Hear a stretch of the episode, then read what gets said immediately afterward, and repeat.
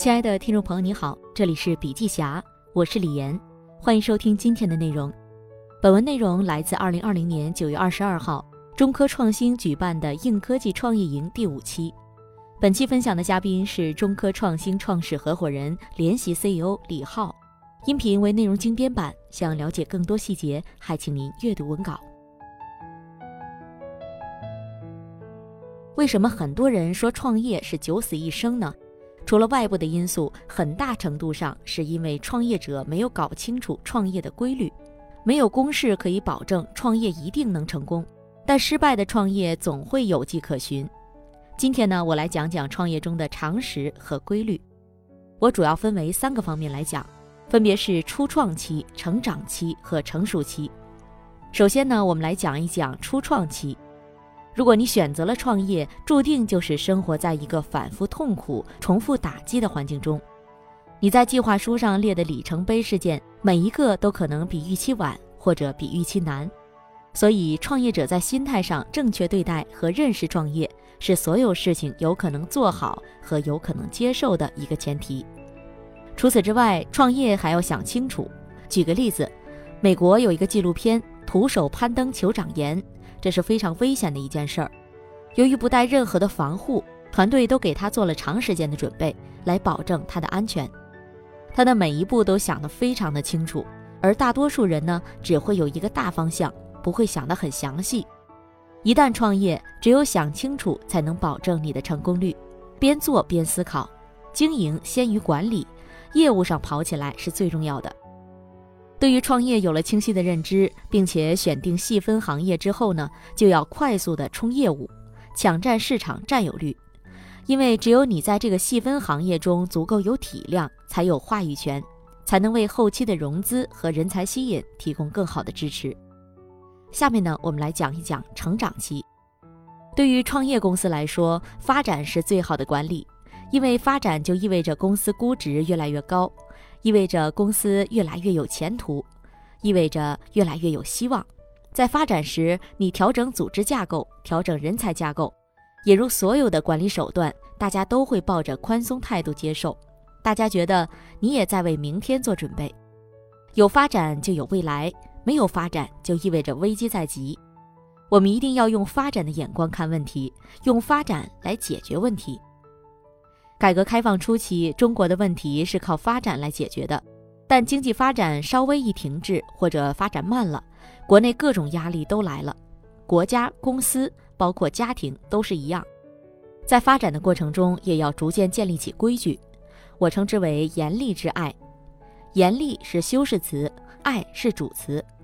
首先，我们先说一说爱，在你的团队中，你可能要开掉一些人，也要培养一些人，但一定记住要爱。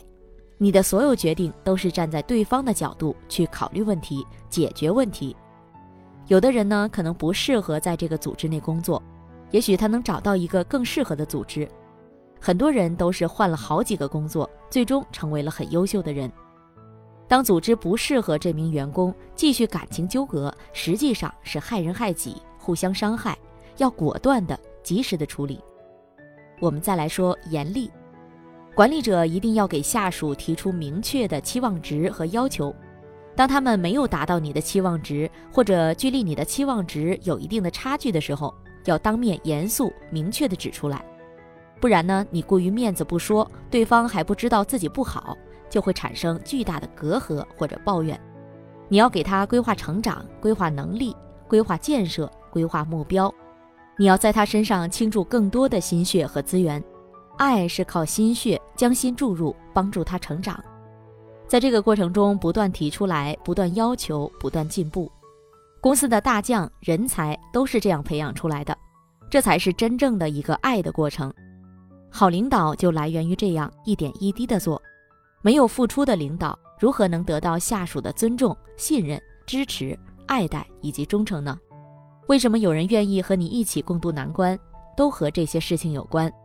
如果你一开始衡量的就是赤裸裸的金钱价值，给多少钱办多少事儿，就不要奢望与你风雨同舟。最后呢，我再来讲讲成熟期。成熟期最重要的是组织建设和文化建设。首先是组织建设，组织建设实际上是这样一个过程：以明确的组织机制和文化要求去物色成员、感召成员、挑选成员、形塑成员、过滤不合适的人、沉淀合适的成员。当组织人数越来越多，组织建设就会显得特别重要。华为最重要的能力是能够驾驭和组织好优秀的人才。当公司一切向好，在发展的过程中，你永远觉得缺人，你希望有更优秀的人、更好的人进来。但是，更优秀、更好的人进来，对管理也提出了更高的要求。怎么把各种优秀的人放在一起，产生更大的价值和过程，就是组织建设。在公司还小的时候，创始人就要重视组织和文化建设，因为这是需要时间的，要在这件事儿上学习、思考，并且重视这件事儿。而且，组织建设快不得，一快就会出事儿。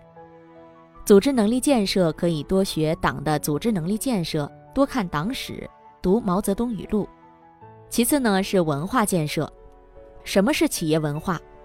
企业文化是为了实现使命和愿景。所必须要遵从、服从的规则，如果不按这样做，就形成不了你的使命和愿景。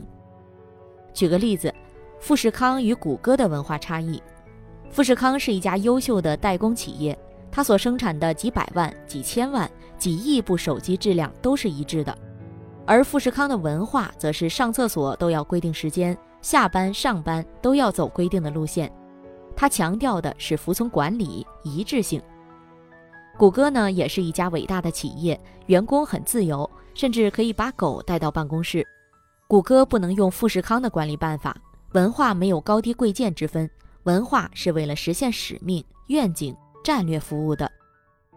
谷歌的战略、愿景、使命是鼓励创新，它的文化和制度都是包容创新、包容失败，而富士康文化要求一致性，要高效，要降低成本，要效率。所以要规定人睡觉的时间，规定人的动作。正是因为有不同的战略、不同的使命愿景，所以你要制定不同的文化。你需要不同的人来适应你的文化，在你的文化沉淀下来，变成你的骨干。人才没有对错，适合你的就是你的人才。企业往往无法吸引人才的根源在于公司的原则、文化、战略、愿景没有想通。你不知道你的人才画像是什么，你不知道什么样的人才是你的人才。即便在别的公司证明了是人才的人，不一定在你这儿是人才。你要知道你的用才边界在哪里。最后呢，和大家分享一下创业过程中常见的十六条错误。第一，刚愎自用，没有空杯心态，认知受限。空杯心态就是接受和包容他人的观点或行为。最好的空杯心态是：首先假设对方是正确的，其次呢是让对方把正确结论的推理过程和思考告诉我，然后认真思考你思考的是不是有道理。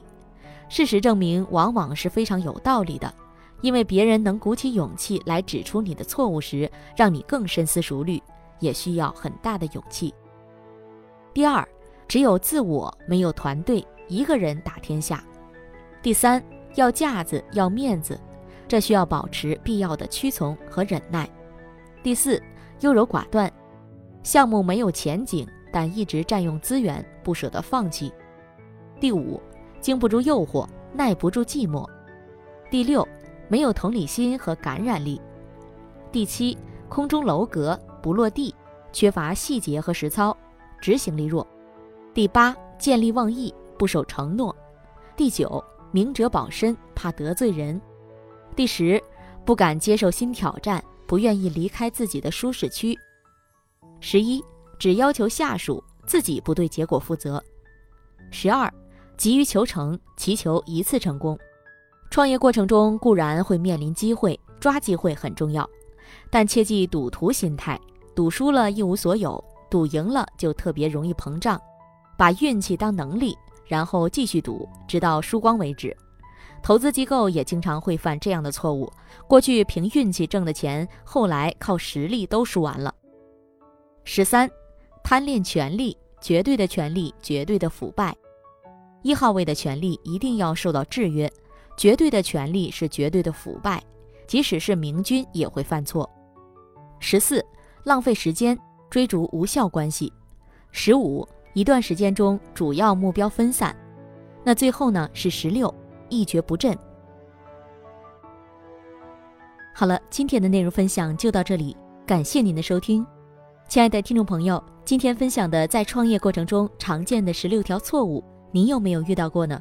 您可以在评论区留言或分享，有什么意见或建议也可以告诉我们。同时呢，笔记侠分享在各大音频平台，喜马拉雅、懒人听书、蜻蜓、乐听、三十六课、荔枝等都有发布。感谢您的支持。